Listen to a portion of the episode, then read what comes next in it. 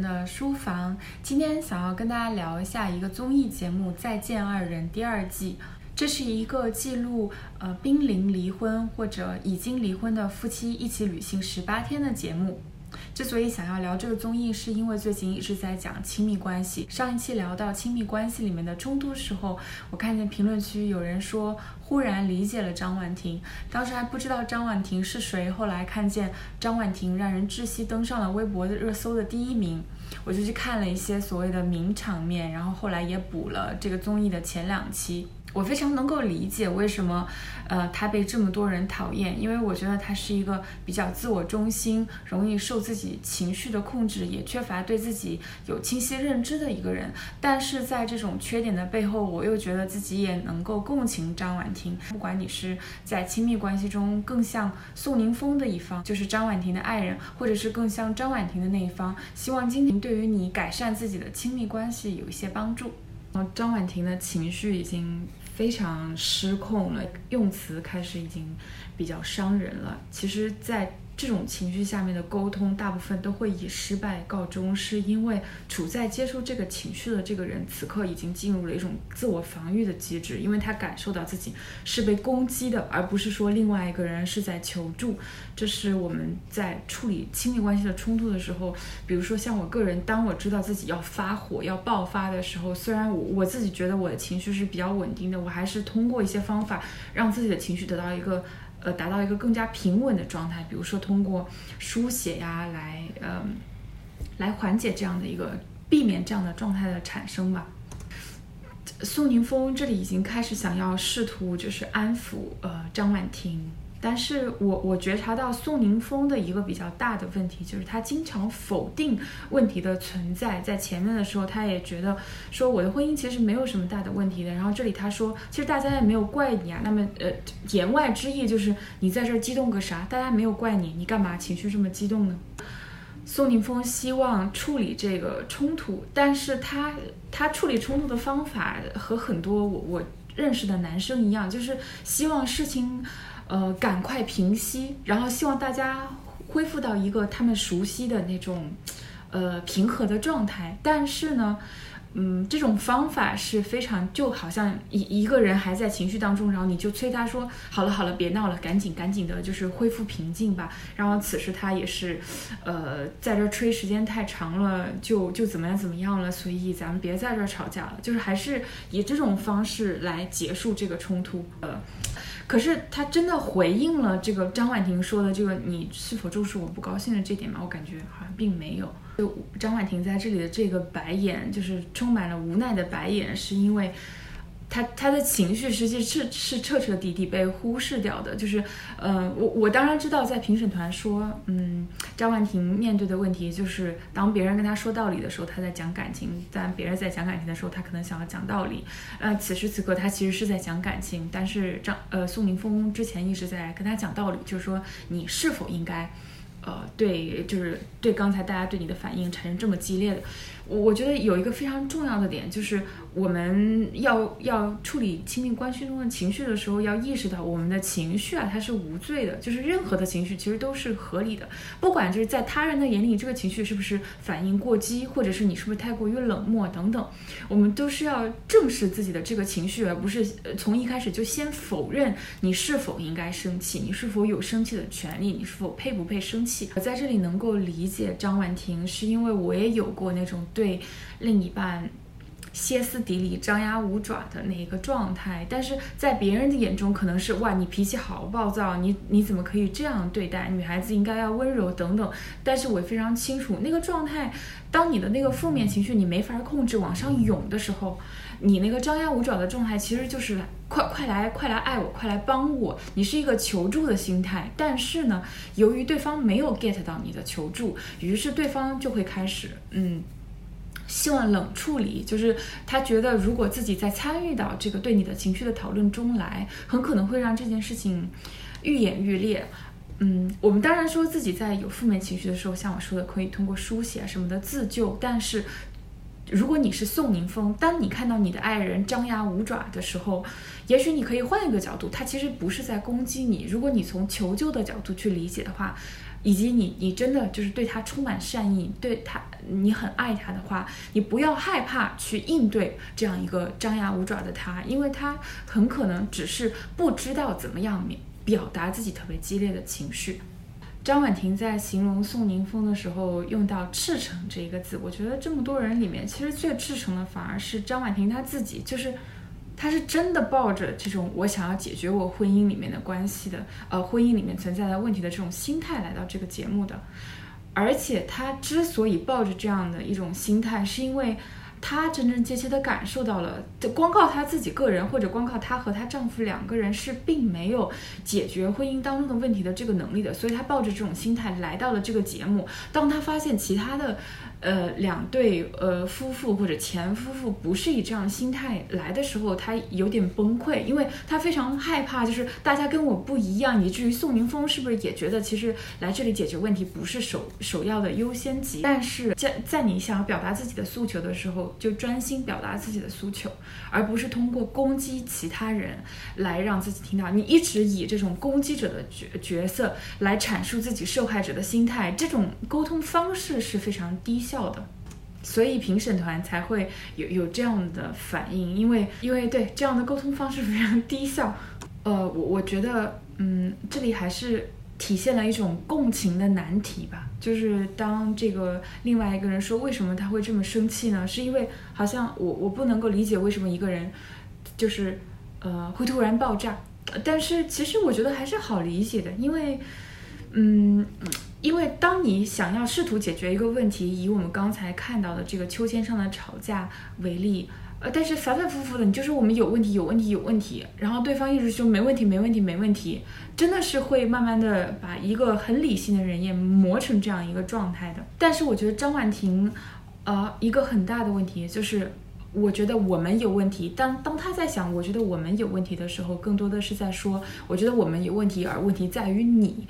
啊，但实际上我们在处理亲密关系的时候，应该意识到我们有问题，然后去想我的问题在哪里。如果两个人都能做到这一点的话，在改善亲密关系上面，我觉得是事半功倍的。因为每个人都在反思自己，而不是去指责他人。而你当你在反思自己的时候，另外一个人可能也会这么做，然后于是你就形成了一个良性的循环。当他听到啊，你已经为此事自责了，你已经意识到自己的不足之处了，我觉得这是会激发一个人就是。来保护你的这种心态的，可是如果你一上来说我们有问题，而问题在于你，还是回到我前面说的，你会建立一个防御机制的，于是我们就变成了一个互相指责、互相甚至是辱骂、呃羞辱的这样一个恶性循环的游戏。我觉得在这个亲密关系里面，书写是一个很好的方法，因为在书写的时候，人是很难对着一个人发火的。然后另外一点，你会看到这个信件的格式，节目组安排的是很有心的，它都是以我开头的，就是我理解我为什么感到尴尬，我很担心等等等等。然后呃，我会非常期待看到这个宋宁峰的这个。表达，因为我觉得张婉婷她其实表达是比较充分的，倒是宋宁峰，我我很期待他能够袒露他的自己一些内心的想法。我觉得宋宁峰真的需要多做一些表达。刚才那句话让我对宋宁峰产生了很大的同情，也就是说，很多张婉婷的表达，她不是没有感受的，她是实实在在的感受到了难过、委屈，但是由于我们整个社会对于男性的一种建构或者说要求。让男性是以一种比较负面的态度来处理自己的情绪的。他们在面对自己情绪的时候，更多的是，呃，压制他、否认他，而不是去处理他、表达他。那么，如果你连自己的情绪都要去压制、呃，否认的话，那你在处理别人情绪的时候，当然也会采取非常类似的方法。因为我们处理他人的情绪和处理自己的情绪，其实技巧是差不多的。我觉得，嗯，我我们平常在说沟通的时候，可能想到的更多是是言语上的沟通。呃，我在看那个宋宁峰这段话的时候，可能他言语对我的影响是一部分，但是他的肢体表达、他的眼神、他的表情带来的冲击力也是很大的。我们不要忽视我们的眼神、表情。眼泪等等，就是在沟通当中起到的作用。所以有时候在沟通的时候，你你是如何用什么样的眼神看着对方的？你是用什么样的眼神去说这句话的？呃，这对你的表达是否真诚、是否有力量，其实也是有影响的。我希望我们吵着吵着就笑了，这是呃，这是在做梦。其实我们吵着吵着就笑了，那那为为什么一开始要吵呢？又不是小孩子，对吧？我觉得宋宁峰他还是没有找到一个处理对方情绪的方法。嗯，我我想到他们就是他们这个婚姻的起点也被很多人的讨论过。然后当时胡彦斌说的一句话让我印象特别深刻，就是其实你的题目越难，对人的要求就越高。所以当你面对的处境，比如说你们是恋爱多久时间结婚，为了什么结婚？当你面对的这个人他本身脾气是否暴躁等等，对于一个人处理亲密关系中当中的这个处理冲突的能力都是有要求的。但是宋宁峰他可能。这和他本身自己处理情绪的这个能力之间有一个特别大的落差，所以他会活，就是我觉得他会过得比较辛苦。宋宁峰的这一段自我反省比张婉婷的要好，就是他实实在在的说，我我我不不忍心失去你，我很爱你，我我希望就是，嗯，说狠话不是我的本意，然后我我希望变得更好，但他只是需要一些帮助来变得更好，我我。我其实不太清楚，就是节目组安排这样一个用信件交流，当然也我假设这个综艺是没有剧本存在的。我觉得单单用一个信件其实并不能解决很多的问题。我们经常觉得，当你就是沟通遇见问题的时候，只要做一次沟通就能够冰释前嫌。其实事实不是这样的，越是。呃，根深蒂固的那种冲突，越需要你反反复复的针对同一件事情来交流，然后你针对一个点反反复复的去讨论，去分享自己的感受，去深究对方说过的一些话等等。当然，不是每一个人都有这样的耐心的。我自己在处理这个冲突的时候，嗯。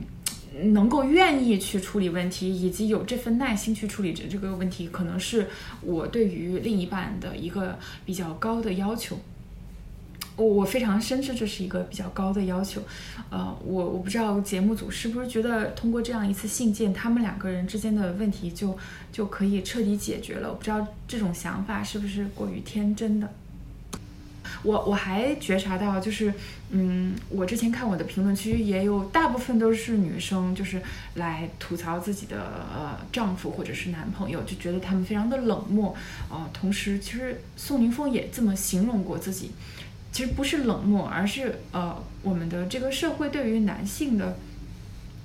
男性与情绪的这个关系是非常的嗯不恰当的。所以就是，嗯，宋宁峰他一直会觉得情绪啊不是一个问题，就是呃，什么是问题呢？就是房贷还不起了呀，或者是咱们家买不起车，养不起孩子，孩子的上学它是一个问题。但是如果你经常感到难过，你经常感到愤怒，它不是一个问题，这是不对的。就是亲密关系里面情绪反而常常是一个更大的问题，因为我们在解决其他的这些什么上学啊什么的时候。更像是一个操作性上的事情，但情绪是更加难以处理。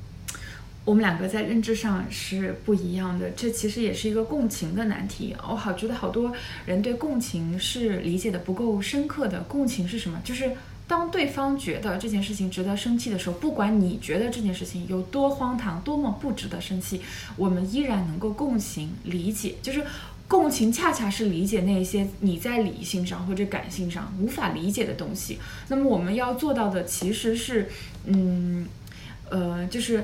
如果你天然没有那种共情的天赋的话，那你就强迫自己去相信对方，他讲的自己的愤怒，他讲的自己的委屈，他是有理由的。我觉得两个人相处的时候，共情是非常重要的一种能力吧。如果你无法关照到另外一个人的情绪，你就不要结婚。这个，嗯，我觉得当然这是，嗯，婉婷她在找伴侣时候的一个标准。哦，我觉得我们经常说在择偶的时候，其实需要排序的，就是你最看重什么，你最不看重什么。比如说，你非常看重一个人的经济实力，你非常看重一个人的才学，那么有一些人他也应该就是把情绪的处理能力作为一个维度，以以及特别是就是呃，我们不仅可以在经济上独立，也可以在情绪处理上面独立。我觉得这是。你要对自己有一个清晰的认知，比如说，我知道我是一个在情绪处理方面并不那么独立的人，在这件事情上我是需要帮助的。这和我一个人买不起房子，我需要两个人来共同承担，它同样都是合理的。所以，嗯，大家在选择另一半的时候，也可以考量一下。它作为一个维度啊，它在你的就不一定它是最重要的，而是把它作为一个标准或者维度去感受一下你在情绪处理方面是否是一个特别独立的人。嗯，特别独立的人一般他有负面情绪的时候，他比较容易去自我消化，他不那么的需要另一个人来展现他的关心、爱、理解和共情，才能够就是开开心心的生活。我这里用到了一个，呃，会让我觉得比较难受的词，就是哄。呃，我发现这个在中文语境里面讲到男女关系的时候会比较常用到“哄”这个字，但是在西方语境里面，我是从来就是几乎没有见到过这样一个“哄”的同义词。大家去可以去翻一下这个新华字典，“哄”是什么意思？“哄”有有两个意思，第一个是哄骗，就是骗一个人。然后第二个意思就是，呃，基本上就是逗小孩儿，呃，让一个小孩儿感感到小高兴。那呃，我们在说男女关系的时候，经常说到这个男的要哄这个女的，我个人是非常无法理解的，因为不管是哪一层意思，如果你是在骗我的话，那我并不需要你的欺骗。如果你是以逗小孩的心态来，就是让我开心、哄我开心的话，我也觉得这个不太合理，因为这样的话就把我们两个人的心智成熟水平放在了不一样的地位上，而且我反正个人觉得也不是，嗯，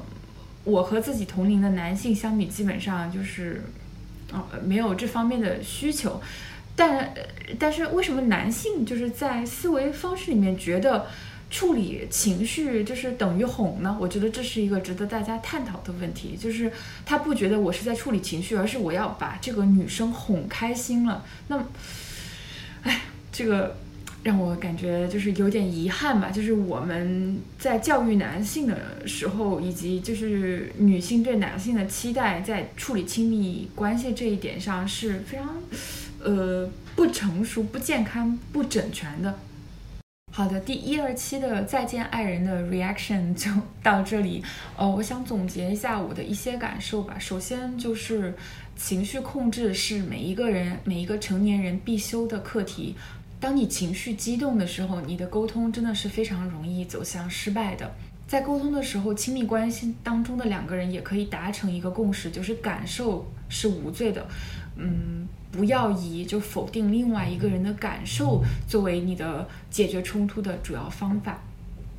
第二点和我上一期视频里面讲的非常类似，就是我们要坦然面对自己。其实上一期我主要讲的是说坦然面对自己这个情绪的来源。这一期看完张婉婷之后，我也想说，我们其实是要坦然面对自己的缺点的。当你觉得我们的沟通有问题的时候，我们的感情有问题的时候，不要把它等同于你有问题，而是更多的。嗯，关注一下我的问题在哪里。如果两个人都能做到这一点的话，在解决问题的时候，我认为是会事半功倍的。第三个当然就是共情的难题。我在这这个综艺以及网网民的反应当中。感受到了，就是共情真的是一件非常难的事情。大家有时候把共情就是等同于就是理解或者是同情，其实不是的。共情是当另外一个人的反应非常的荒唐，脱离你理性能够想象或者理解的范围的时候，你依然能够正视对方这种反应的合理性，能够站在他的角度理解他这种诉求的来源，这是一个嗯比较高级的能力吧。而网友，如果呃，我目前能够感受到的，就是挖出了他很多以前的，嗯，在网络上的发言啊等等，然后大家集体给张婉婷贴上了一个恶人的标签，以及我个人觉得，在观察室的这个言论，其实也出现了一边倒的行为，因为嘉宾们自己也没有准备好接受这样一个反应，这这样一个人的行为的这种呃。就是出乎了他们的意料吧。但是，嗯，只有沈一菲老师让我觉得。他在试图把大家从这个妖魔化或者认为张婉婷是一个恶人的这种讨论当中拉回来，就是请不要让不要让我们的言语第二次伤害她，因为张婉婷她在婚姻当中是受到伤害的，她是为自己的婚姻的问题和自己的情绪感受到痛苦的。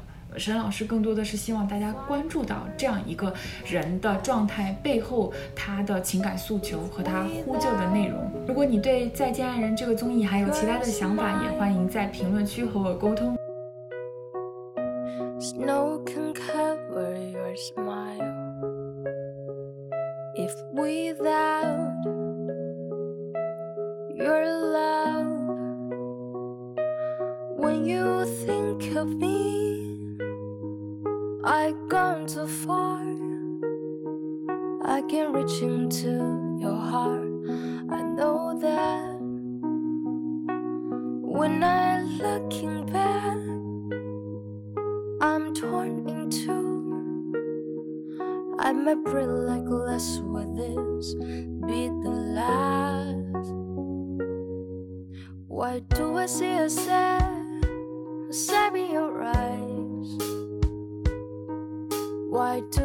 sad, sad me your eyes?